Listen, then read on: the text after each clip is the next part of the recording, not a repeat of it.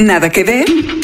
Documentales, cine de autor, series de todos lados del mundo y una que otra película dominguera. Aquí, Mariana Linares Cruz, Trino Camacho y Luis Pablo Boregard hablan de Netflix, recomiendan lo que vale la pena y te ayudan a solucionar el eterno dilema de no tener nada que ver. I'm going to tell you a story. Everything happens for a reason. Goddamn right. Nada que ver, un podcast original de Netflix. Ha llegado la hora de ser prácticos.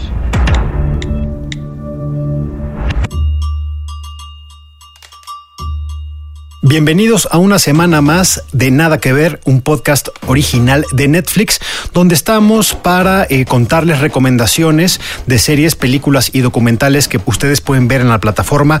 Como cada semana, les saluda Luis Pablo Boregard con muchísimo gusto. Trino Camacho, ¿cómo estás? Muy bien, Luis Pablo, muy contento porque hoy es un día sensacional, una película que me encantó. Híjole, no sabes cuántos meses llevo Sí. viendo esta fecha, esperando por fin de Exacto. poder hablar uno de los títulos eh, más esperados y para la gente que le gusta la temporada de premios, donde va a estar muy presente, que es The Irishman, el irlandés, que es el regreso de Martin Scorsese al cine de la delincuencia organizada. Siguen haciendo esta fórmula que, que pasó en Roma, que primero la estrenan en el cine y se crea una gran expectativa. Yo ya la vi en el cine, la oportunidad de verlo en, en un cine como Ajijic, que es el lugar donde están todos los gringos y canadienses y que cómo atiborraron la sala en el sentido de que es, es un evento y nadie salió decepcionado, la verdad.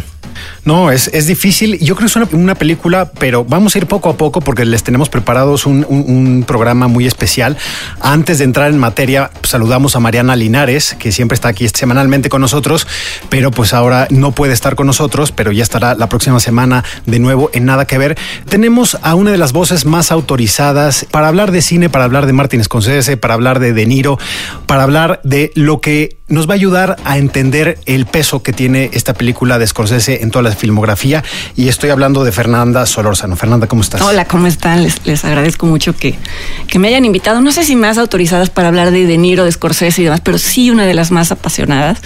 Cosa que me preocupaba a mí misma, porque cuando uno es casi tan incondicional de ciertos actores o de ciertos directores, pues a veces dejas pasar. Se le nubla la objetividad, ¿no? Sí. Y yo tenía esa preocupación con esta película que igual que ustedes llevo esperando, bueno, desde que se rumoró que, que se estaba, Sí. que se estaba, que se estaba produciendo. Sí, la verdad es que yo estoy nervioso porque estás aquí, porque yo te sigo siempre en lo que pones tus videos, esto que haces en letras libres y demás, y creo que tienes este, una experiencia buenísima para hacer esto, y me da mucha emoción que estés en esta película, en este comentario de Irishman, porque sí le sabes, y entonces, neta, me da muchísimo gusto, porque esto es más relajado. Espero que te sientas relajada este, platicando sobre esto. Claro, y con Pues ustedes doblemente. Es, es relajar a una de las autoridades Sí. totales, ¿eh? porque No, digo, hombre. Fernanda, más allá de ser una de las críticas pues más leídas, más conocidas en México, también en- me atrevo a decir que en Latinoamérica. Entonces vamos a entrar en materia, que es The Irishman, que es una película que se basa en un libro de Charles Brandt que se llama I Heard You Paint Houses. The Irishman, El Irlandés, una producción de Netflix, la nueva película del multipremiado y reconocido Martin Scorsese, protagonizada por Robert De Niro, Al Pacino y Joe Pesci y un amplio elenco que incluye a Ray Romano, Harvey Keitel, Anna Paquin, Jesse Plemons y Dasha Polanco, entre otros. Hey, my friend, I got that kid I was talking to you about here. I'm gonna put him on the phone and let you talk to him, okay? Is that Frank? Yes. Hi, Frank. This is Jimmy Hoffa. Glad to meet you. Glad to meet you, too, even if it's over the phone. Our friend speaks very highly of you. Thank you. Con tres horas y media de duración, se basa en el libro I Heard You Paint Houses de Charles Brandt y recupera la historia de Frank the Irishman Sheeran, un camionero veterano de guerra que se vuelve asesino a sueldo para Russell Bofalino y su organización criminal. Crónica de una de las desapariciones más emblemáticas de la historia de Estados Unidos, el destino del poderoso líder sindical Jimmy Hoffa. A través de flashbacks, la película aborda aproximadamente 40 años de historia utilizando tecnologías de rejuvenecimiento facial para recuperar el semblante joven de los actores que todos conocemos y que hoy pasan de 70 años de edad. And only one of them is Irish. I know how you feel, Frank. Trust me, I know how you feel. You ever hit anybody? On a job? Yeah. I don't think so. All right, then we don't have nothing to worry about. Escrita por Steven Salian, editada por Thelma Shoemaker, musicalizada por Robbie Robertson y fotografiada por el mexicano Rodrigo Prieto. Disponible en Netflix a partir del 27 de noviembre. Back then, there was nobody in this country who didn't know who Jimmy Hoffa was. You always charge a guy with a gun. It's gonna happen. Either way, he's going. Bueno, he ahí una breve sinopsis a una película que es curioso, se ha hablado mucho primero del metraje, ¿no? Tres horas y media, entonces la- ya como si esto diera miedo. Estuve revisando la, la filmografía de Scorsese, es muy común que sus películas rebasen las tres horas. O sea, le gusta el metraje porque a él lo que le, le interesa es la estructura de la narrativa, de cómo se cuenta la historia y, y le vale, o sea, le vale un poco si dura. O sea, nunca vamos a ver películas de 90 minutos, ¿no? Digamos en el estándar o en el canon hollywoodense o apenas que roce los- las, las dos horas.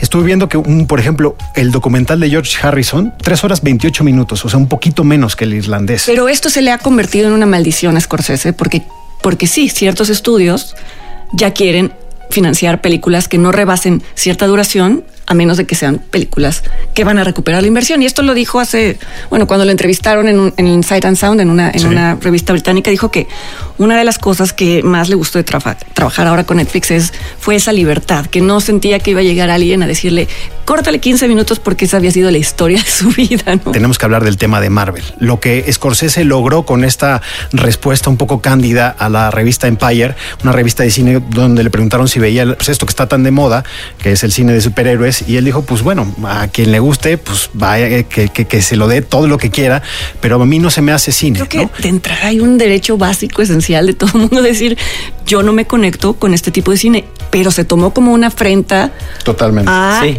a todo este imaginario y sobre todo a la industria detrás de este imaginario que pues es enorme, ¿no? Es lo que ya casi casi domina las salas. que se me hizo muy padre de este diálogo es que Scorsese se dio la oportunidad de explicarse y en una y en una pues, digamos una tribuna en el New York Times que después fue traducida a varios idiomas comentaba lo siguiente para mí para mis cineastas adorados para los amigos que empezaron a rodar películas al mismo tiempo que yo el cine consistía en una revelación estética emocional y espiritual y yo creo que en esa frase de una larga carta que él dedica a explicar eso de que pues, él no ve el cine de superhéroes ahí está toda su filmografía no es decir hay una revelación espiritual y hay una revelación también de acción, de, de algo que él quiere decir con El Irlandés, que es una película, eh, si quieren ahora vamos para allá, pero es una, una película sobre el remordimiento y la culpa. Y Ricardo López Cordero, nuestro compañero aquí en Nada que Ver, nos dedica una pieza sobre esta adaptación de I Heard You Paint Houses, el libro que inspiró The Irishman, escrito por Charles Brandt. Insiders, Ricardo López profundiza sobre el libro I Heard You Paint Houses, escrito por Charles Brandt. El Irlandés, la nueva y aclamada película de Martin Scorsese, ya está disponible en Netflix. Es momento que saquen la agenda y aparten cuatro horas de su fin de semana para verla. Ambientada en el Estados Unidos de mediados del siglo pasado, es la historia de la relación entre el crimen organizado y el principal líder sindical del país, Jimmy Hoffa.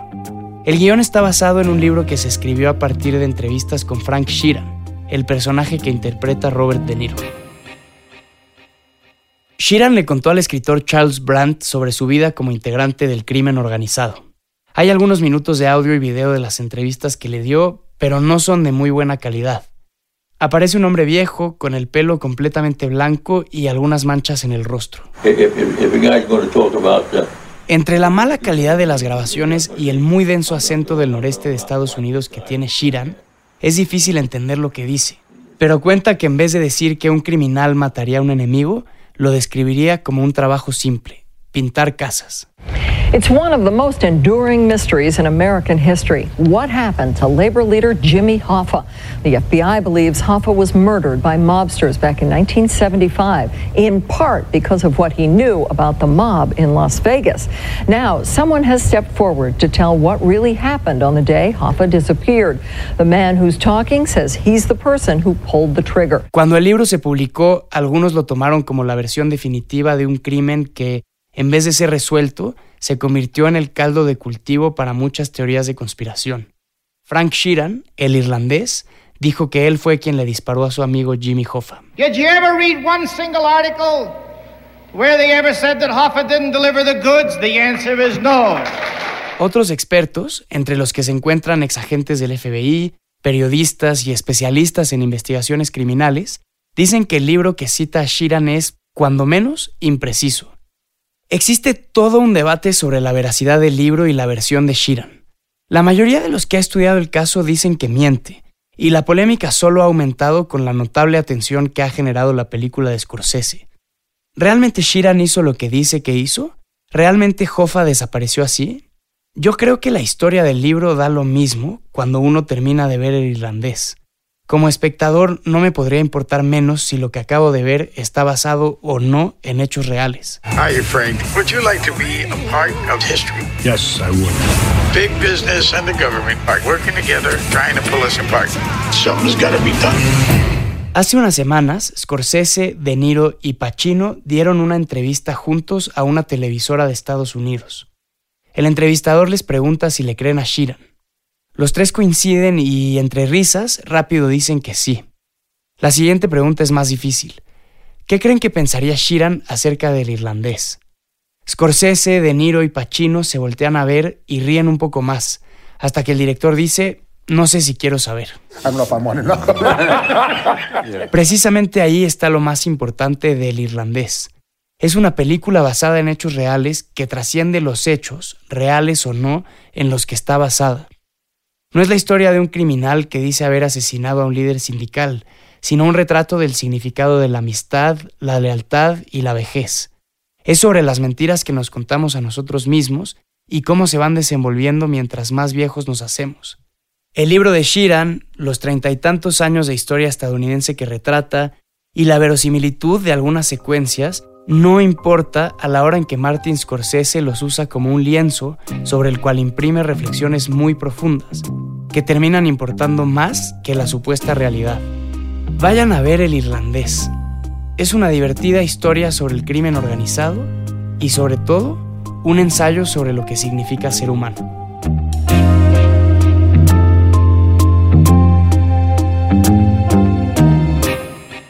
Y otra parte de la carta que me gusta mucho y que creo que toma todavía más sentido viendo el irlandés es el asunto de encontrarte con personajes contradictorios y hacia los que puedes sentir emociones contradictorias. Y esto en el irlandés es pasa con los tres personajes porque eh, objetivamente pues son, son monstruos, son, son homicidas, matan a personas por una parte, pero tienen una dimensión en donde los juzgas como personas de su tiempo, cómo eh, sí, muestran de pronto cierta humanidad, incluso cuando se, se pelean por el cariño de, la hija menor del irlandés. Es decir, no, no, no son personajes unidimensionales y te das cuenta de que el mundo no es así y de que las personas no, no somos así y que cada vez más creemos que tenemos que ser blanco o negro, ¿no? Sí, lo interesante de esto es que si nos vamos también un poquito para atrás, este proyecto empezó hace nueve o diez años, en el cual ya De Niro ya había apuntado a que Al Pacino hiciera ahora sí su, debut por primera vez con una película de Scorsese, porque nunca había estado.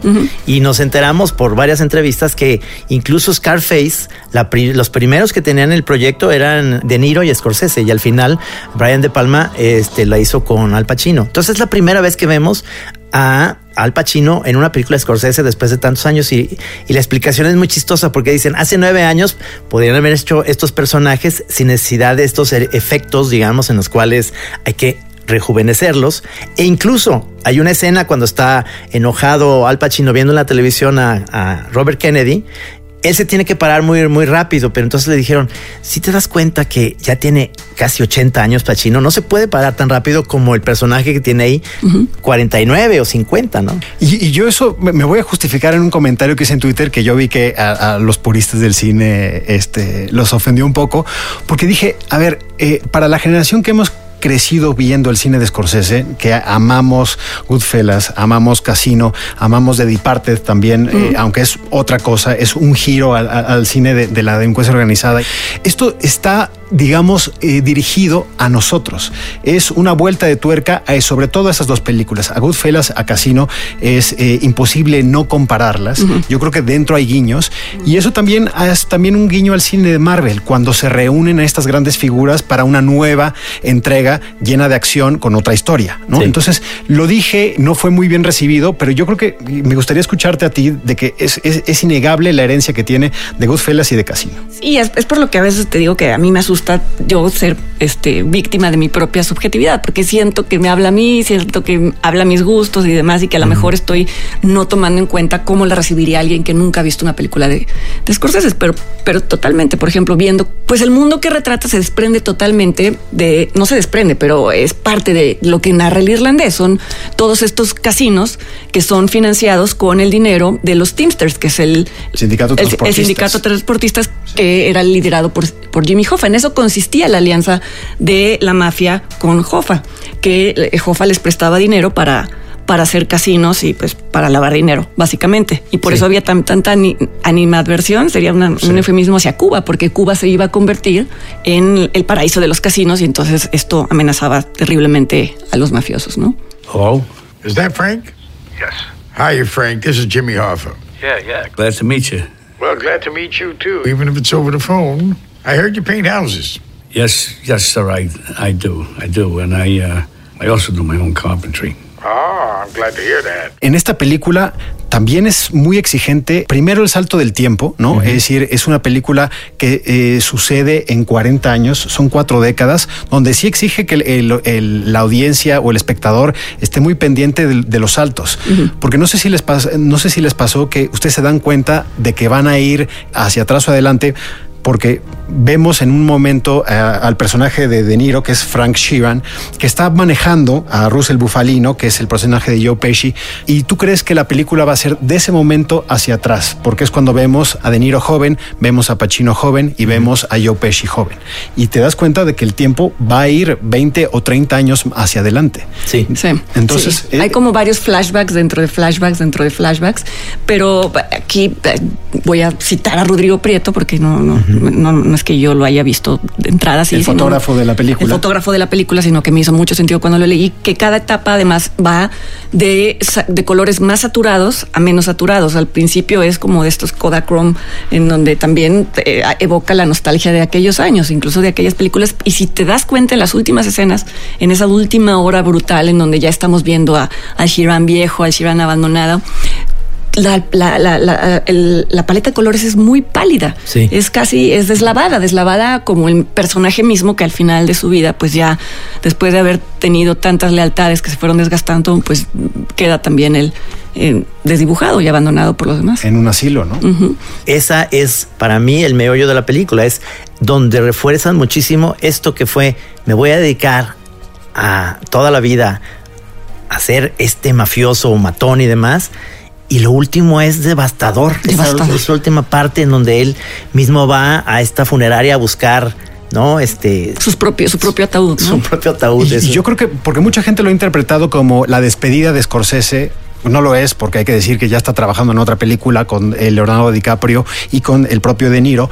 Pero yo sí creo que es difícil que haga otra película sobre la delincuencia organizada en su filmografía después de esta. Sí, y él mismo lo ha dicho, que ya quiso cerrar el ciclo, que incluso fue De Niro quien encontró el, el guion, el guion no, el libro. El libro, ajá. El libro además se lo dio a De Niro otro guionista llamado Eric Roth, que a mí me llama mucho la atención, que es el guionista de Forrest Gump. Es decir, si tú ves, y, y es, el, es un guionista que se ha dedicado como a simplificar muchas, muchos libros en aras de volverlos pe- pe- películas mucho más digeribles, ¿no? Pero bueno, Eric Roth le enseñó este libro a De Niro, De Niro quedó fascinado, se lo llevó Scorsese y dice Scorsese que le llamaba mucho que De Niro se ponía, pues no sé cómo traducir, emotional, conmovido cuando hablaba de, de este libro, pues cosa que me imagino que en De Niro no es fácil, ¿no? Sí, sí, porque es totalmente parco, ¿no? ¿Te Sí, entonces Sí. que dijo, pues aquí hay algo, ¿no? Eh, de- eh, tal cual creo que De Niro le dijo, ¿por qué no hacemos una de esas películas que nos salen tan bien, pero que hablen de otra cosa? Y eso, o sea, ellos estaban muy sincronizados, pero les costó mucho trabajo convencer a Joe Pesci, porque Pesci ya este, Estaba en otra cosa. Estaba en ya otra cosa. Ya nomás hace, casi. juega golf y hace cosas de caridad y, Y, y- demás. y se dice que rechazó 40 veces, esto es como leyenda urbana, que rechazó 40 veces la propuesta de hacer esta película y que, que De Niro y Scorsese le tenían que decir, no hombre, pero es que es otra cosa. Son- esa conversación ya misma me la imagino como una, como una de estas escenas de Que exactamente. Sí. Diálogos. dent- Dentro de la, de la Sí. propia película, ¿no? Sí. Para quienes no han visto la película, Anna Paquin, que es una estupenda actriz. Ella interpreta a una de las hijas de Frank Sheeran. También es un personaje que desde que era una, una pequeña niña, pues hizo como cierto encanto sobre Hoffa y sobre Bufalino, el personaje de Pesci. y siempre rechazó a su padre porque intuía más o menos a qué, a qué se dedicaba. Entonces, desde las primeras secuencias, cuando ella es chiquita, nos damos cuenta que lo está viendo, estas miradas, que él se da cuenta, creo que es la única mirada que le pesa Sí. a lo largo de la película, porque hay en la niña una inocencia y lo que ello, lo que eso implica que todos ellos ya no tienen, ellos ya la perdieron con todo lo que esto implica, ya no tienen humanidad, ya no tienen integridad. Bueno, esto de humanidad lo voy a entrecomillar porque ya dijimos que sí lo había, pero está presente su mirada desencantada a lo largo de la película. Es como un, esto va a sonar peyorativo, pero no lo es, es como un animalito que huele, que huele la naturaleza de los hombres a los que conoce, incluyendo a su padre, incluyendo a Russell Bufalino, que realmente nunca lo quiso a pesar de que él hacía todo por le daba regalos y demás y ella lo rechazaba por un por alguna razón sí sí aceptó a Jimmy Hoffa eso es una buena pregunta que hacernos tal vez porque nunca lo lo vio nunca vio un encabezado que pudiera relacionar lo que finalmente Hoffa ordenaba las cosas desde arriba no Sí.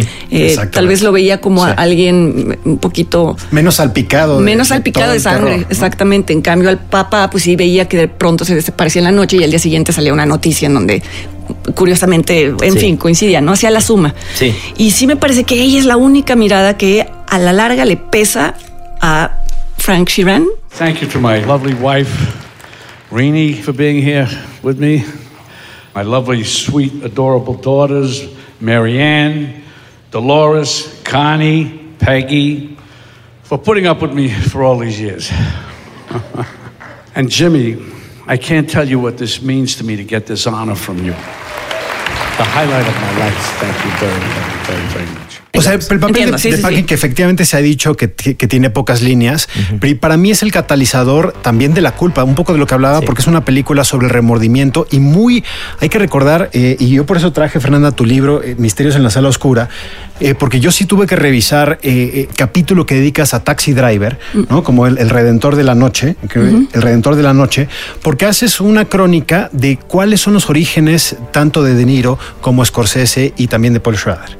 La religión, ¿no? Exactamente, la religión y el peso que tiene la religión en estos, sobre todo hoy haciendo para, para términos de este podcast a Paul Schrader a un lado, De Niro y, y Scorsese que crecieron en la misma, crecieron en la misma zona de Nueva York, vieron la- la- las mismas cosas en la calle y eso los formó y yo creo que eso se nota en el cine que estamos viendo de ahora. Por eso, y me pierdo un poco en el comentario de Anna Paquin, es básico para entender a Frank Sheeran y sobre todo al personaje de la vida real que lo llevó a hablar, digamos, lo llevó a no querer morir con una culpa tan tremenda. Él es un irlandés con este peso de la fe católica, que es un peso de la fe católica muy comprendida también por los italoamericanos, como Sí. es Scorsese. ¿no? Fíjate que en el libro que, que, que me eché antes de ver la película, sí habla mucho de la familia de Shiran, que en la, en la película casi no se explora. Y su familia era profundamente católica. Su propio padre quiso ser, o fue seminarista, no me acuerdo, pero bueno, eh, a ese punto estaba, estaba impregnada la religión en la familia. Tenía dos tías monjas y dice que durante mucho tiempo él confió en el poder de la confesión como lo que iba a permitir que pecaras y después, en fin, en algún momento él también se desencantó, pero pues yo creo que esas imágenes o esos aprendizajes infantiles tienen un, un- un peso enorme. No es casual que haya elegido finalmente, como dices, Luis Pablo, confesarse y, y el catalizador, lo- el, el catalizador de la culpa, porque a lo largo de toda la película no vemos nada No. que, que nos indique que él está reflexionando. Tal vez sí lo vemos porque la actuación de Niro, de De Niro es, es impresionante, pero no lo verbaliza, ¿no? Incluso en algún momento, no sé si es eh, Hoffa o, o, el, o Russell quien le dice es que nunca se sabe qué estás pensando, y es verdad.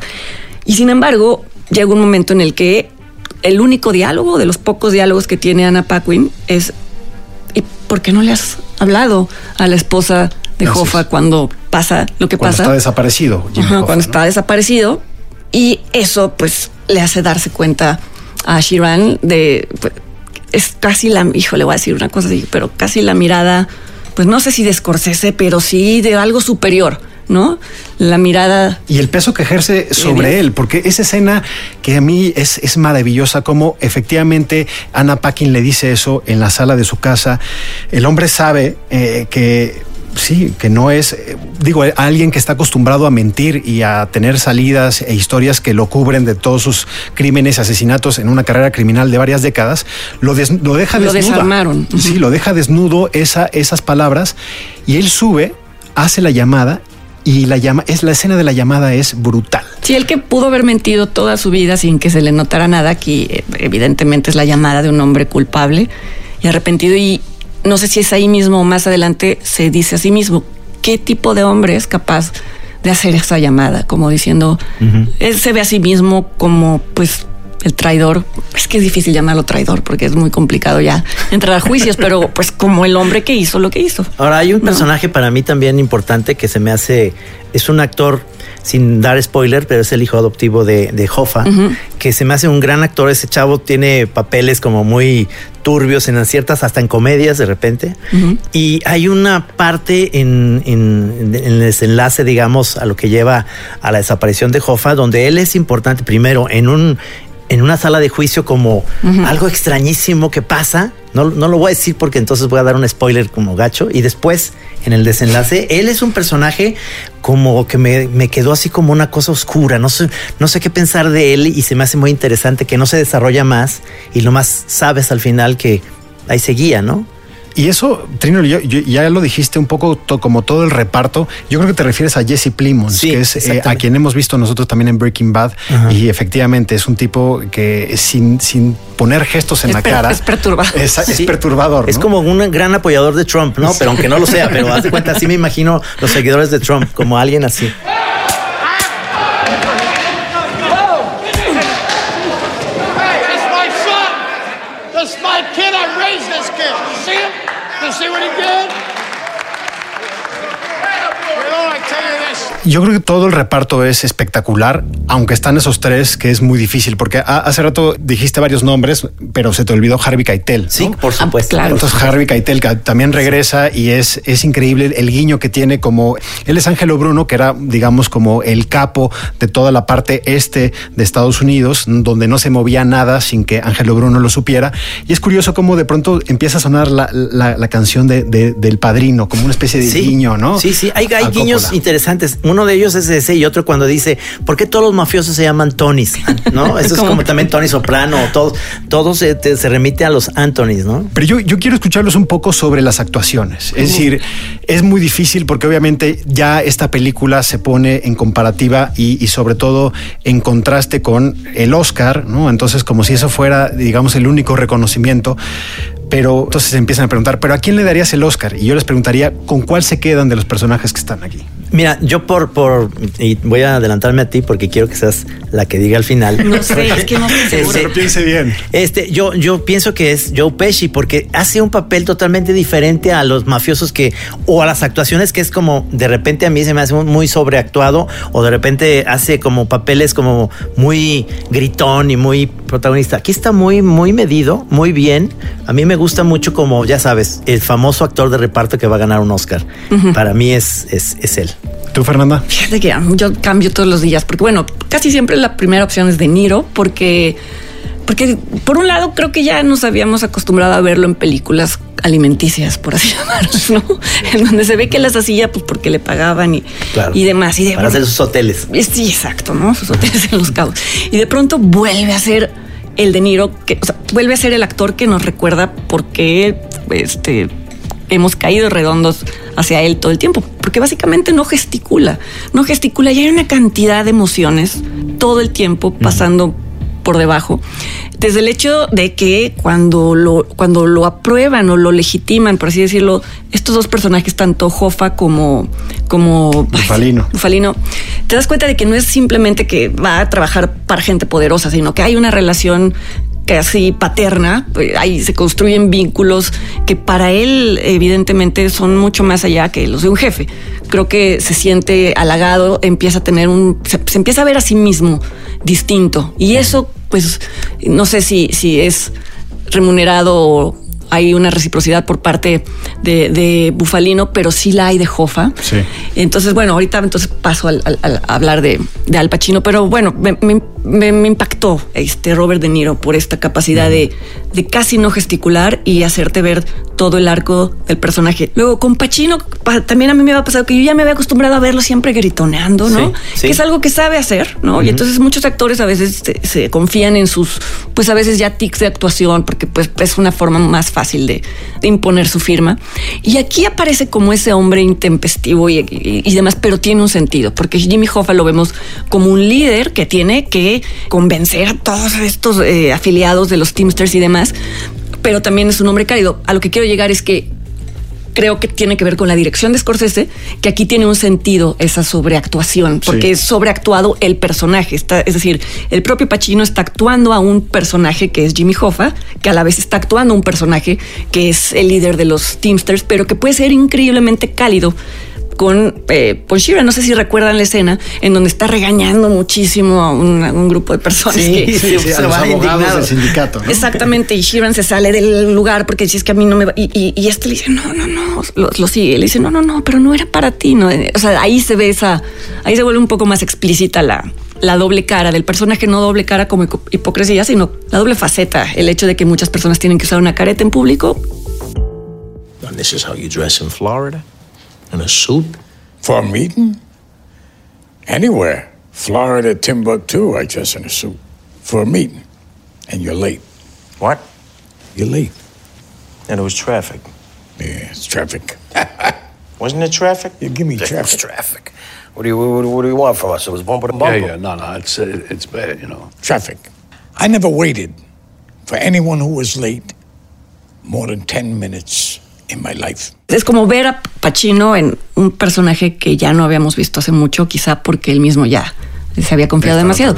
Y Joe Pesci, pues sí, es espectacular porque con una mirada, estoy recordando la escena en donde está con Harvey Keitel, en donde le están explicando a, a Frank Sheeran que tiene que, eh, que, que se equivocó, que, que- que estaba haciéndole un favor a alguien que no debía de hacerle un favor.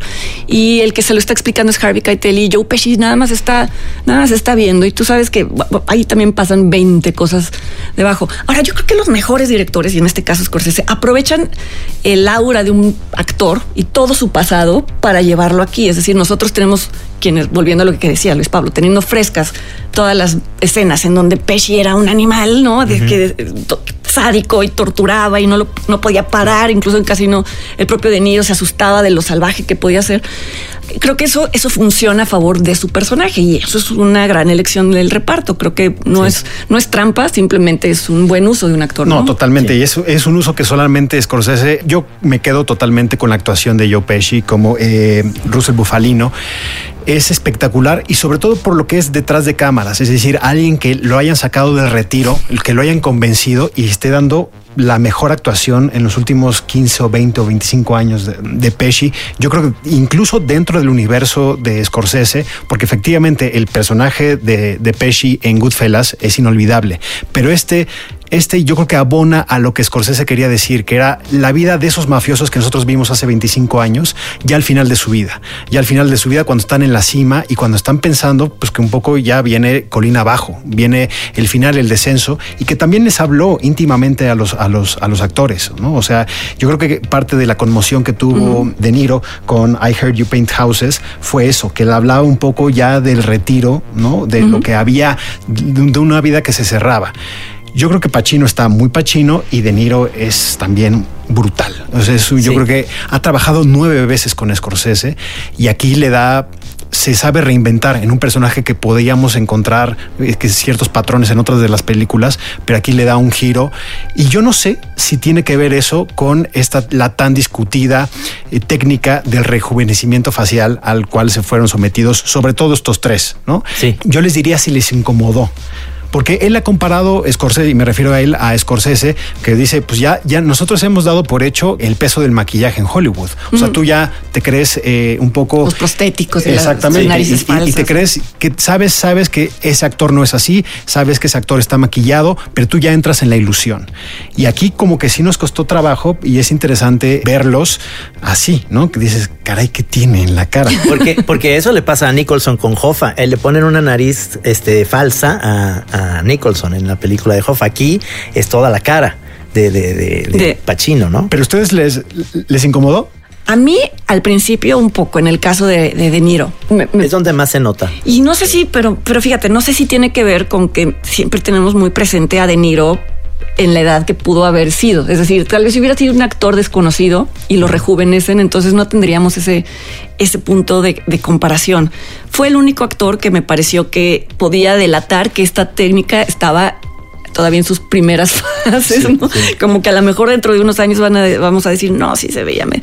Pero, pero la historia es tan poderosa y la película es tan poderosa que después ya no, ya no te importa. Ahora, estaba viendo y no sé si ustedes pueden googlear o lo que sea, a la cara de nosotros que tenemos aquí el libro, el, el verdadero Frank Sheeran, Sí. que era, pues, por ser irlandés, era medio güerón y tenía el ojo claro y demás. Tengo la impresión de que también quisieron hacer eso con, con Robert De Niro, lo quisieron caracterizar como el irlandés y tal vez esa caracterización a la hora del su- rejuvenecimiento. Ya- pupilente, ¿no? El pupilente. el pupilente. Fíjate Sí. que creo que me saltó más el pupilente, porque a la hora de rejuvenecerse, entonces ya se juntan dos cosas que son muy extrañas o poco familiares, pero, pero no sé. ¿Tú también notaste eso? Y, y estuve leyendo y también es apasionante lo que ya sabes detrás de ese proceso. Lo que sí me molestó es, me acostumbré rápidamente a la cara, pero en los planos abiertos, donde veías que pues están caminando ya con señores con cuerpo de señor ya de 70 años, Sí, que es un sí. poco la timbita dura, ¿no? Y medio encorvados. Entonces están jóvenes en la cara, pero medio encorvados y, y con un caminar que les cuesta un poco más de trabajo, ¿no? Con todo y escena- que tuvieron su coach, ¿eh? Sí, exacto. Sí, no, que por ojalá fuera eso, que no- con eso uno de lo sufre. movimientos. Pero lo, lo que leí es que Scorsese decía el tiempo invertido en esto, porque era, le hacían una especie de, de toque a la cara, regresaban y le decían, esta comisura del- de la boca, no. Entonces iban, regresaban, la boca está perfecta, pero fíjate que ahora el ojo, este brillo, esto no, o aquí necesito una patita de gallo para que no sea como de anime, ¿no? Entonces, este, e- ese proceso que ahí se fue la mayor parte del ya abultado presupuesto de The Irishman, es interesante ver y sobre todo hacia futuro, porque lo, como lo justifica Scorsese, que y otra vez es donde es imposible comparar con, con- con las películas de superhéroes, estamos acostumbrados a películas donde está el actor con un fondo verde hablándole al aire porque le van a después en efectos le van a meter un monstruo. Y aquí son actores, son actores que se están hablando de ellos con ellos mismos. Sí, y de hecho dijo eso mismo, dijo que una de las cosas que más se tardaron a la hora de probar esta técnica fue cómo hacerle para que funcionara la tecnología sin, sin interferir en la, actuación de, ellos. Fue creo hasta creo que encontraron una especie de puntito que podía luego una cámara captar, o sea, que no les estorbara, que no impidiera sus movimientos, porque decía en la caracterización está todo. Sí. ¿no? Ya lo demás lo arreglamos. Y hay una, hay una foto que ya no me acuerdo dónde vi, de Rodrigo Prieto frente a, con una de las, las cámaras que usaban, que es alucinante, es una cosa que ocupa un cuarto, el tamaño de un cuarto, porque es la cámara con la que filma el plano general, o no, o no general además, pero bueno, con la que se está filmando el cuadro de la película, y otras dos, una de cada lado, que son las que detectan los rostros para que des, bueno, una, una cosa que también supongo que dentro de algunos años ya va a ser chiquita, sí, por supuesto. pero ahora es un monstruo todavía eh, el, el aparato para lograr esto, ¿no? Only three people in the world have one of these, and only one of them is Irish. I have one. Angelo has one. Now you have one. This is beautiful. I, I don't know. I don't know what to say, Russ. It's, uh, Say it. Slip it out. See how it looks. Feel good? yeah. Nada que ver. Un podcast original de Netflix. Vamos a ir cerrando la conversación. Póngala en Netflix. Es una película que yo les recomiendo que si la ponen en sus casas, en sus salas, traten de verla de jalón las tres horas y media, no la estén poniendo pausa para ir al baño, para hacerse el sándwich, para, o sea, yo creo que necesitan entrar en, este universo. Además, yo creo una de las películas más políticas de Scorsese, ¿no? Es decir, él hablaba como el, el, el mundo de las finanzas estuvo retratado en Wall Street y esta película pues, entra otra vez con Cuba, como mencionabas, con los Kennedy, con un poquito eso es ahí sí por encima, pero eh, cómo se involucró los propios Kennedy con la mafia italiana de Nueva York. Yo creo que tiene tanto de qué hablar y tiene tantas capas que sí eh, es necesaria hasta una segunda, hasta una segunda visión. Totalmente. Segunda y tercera, porque se están contando muchísimas cosas. Porque sí, es profundamente política, pero también es muy personal el tema de qué es tu vida o qué fue tu vida. Ya cuando la vas a recordar, a mí me mata la escena en donde está en el asilo y está con una enfermera y le enseña sus fotitos, ¿no? De sus batallitas. ¿Sabes quién es? ¿Sabes quién es? Pues sí, porque estos hombres eran todo el mundo los conocía o todo el mundo en cierto medio. Y la decepción que le da cuando ella le dice, ay, no, ay, qué bonitos, es, como tú. Es que soy millennial, no, no sé de eso. Así, así nos va a pasar con todo, ¿no? así de decir cuando, o sea, aquí no nada más eran sus, sus amigos, sus héroes, sino eran los referentes que le dieron sentido a su vida y que a la vez impidieron que construyera vínculos familiares. Entonces que alguien diga, ay, sí, qué bonito, pero volteese porque le voy a cambiar el pañal, pues es una cosa. No, no, eso, eso también de una profunda tristeza es, bueno, pues entonces que la pase bonito en esta Navidad. Ah, ya es Navidad. Ay, no, ya es... wow. O sea, dices, chale, no, ni enterado de nada. Y sin embargo, y sigue manteniendo esta careta de, ay, como que se ríe con ella, ¿no? Como dice, ah, ¿no? O sea, nunca deja de ser. Pero, este pero al mismo tiempo es una película de mucho desapego al mundo criminal. O sea, no son los lujos de casino. No no, no, o sea, es, es, no, no pontifica sobre este mundo eh, o esta vida dedicada a, la mafia, ¿no? Entonces eso también es interesante por lo que tiene que decir. Podría, podría aplicarse a cualquier gremio, ¿no? Eh, pues ¿a, qué le dedicaste tu vida? ¿Valió la pena? Tal vez sí. No siempre la respuesta es no, ¿no? Pero, pero creo que en el caso de este personaje sí nos va quedando claro que se va dando cuenta de que lo que le importaba, como su hija, ella totalmente le cerró la puerta, ¿no? Lanzo la pregunta. ¿Obra maestra de Scorsese? ¿Sí o no? Sí, pues sí. Yo pensé que ibas a decir cuál es la obra maestra. de Scorsese. no, no, no. No, sí, pero esta sí, sin duda. Pues ahí está, coméntenos en las redes sociales ustedes cómo la valoraron, porque también hay que decir, eh, nosotros y agradecemos a la gente que nos acompañó a la función que hicimos en la Cineteca Nacional, nada que ver, organizada también con Netflix, hubo, como dicen, mixed reactions, o sea, hubo gente que salió y dijo, ah, no sé, no sé, como que no les convencía. Yo estoy seguro que es una película que tiene un pozo, son de estas películas que la ves y días después te ves que estás preparando un café y dices, ¿te acuerdas de otra cosa? Yo Giz y yo tenemos esta muletilla cuando conocemos o vimos a Menotti en vivo, que siempre Menotti te dice una cosa positiva, pero luego es su opinión. Y es, es, es la película, ¿qué tal? Es linda, ¿eh? Larga. o sea, sí está padre, pero está larga. No, bueno, pues, eso es. A mí, yo entre más larga, mejor. Este, las películas así son más. Para mí es, es mucho mejor que, que las películas que se van tiene muchos análisis, ¿no? Pues Fernanda, muchísimas gracias por, acompañarnos. Sobre todo, yo creo que fue una invitada digna para un título como este, ¿no? Y es la única vez que tengo oportunidad de verte porque no te veo. Qué bueno no, pues esta es triple celebración. Y de verdad recomendamos también la lectura de Misterios de la Sala Oscura, que es una, un libro de ensayos de Fernanda sobre su pasión al cine y un poco lo que decía sobre cómo las salas nos entregan a esta fantasía donde arriesgamos la vida, pero desde un punto de vista muy seguro. ¿no? Sí, padrísima la portada de Magallanes. Buenísima. Y, sí, me encanta tu libro. Gracias. Pues escuchen este podcast, ya saben nada que ver, estamos en todas las plataformas, estamos en Spotify, en los podcasts de Apple y sobre todo en Así como suena. Fernanda, ¿dónde te podemos leer a ti? Estoy, escribo mensualmente en Letras Libres, donde tengo el blog, el, un videoblog semanal, que es cine aparte, y colaboro con Denise Merker los viernes en Atando Cabos. Y también te leemos pelearte todos los días en, Twitter. ya menos, ya menos. En Twitter estoy en arroba f-dolorza.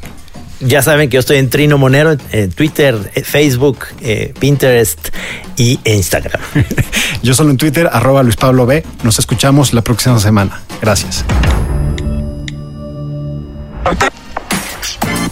Nada que ver.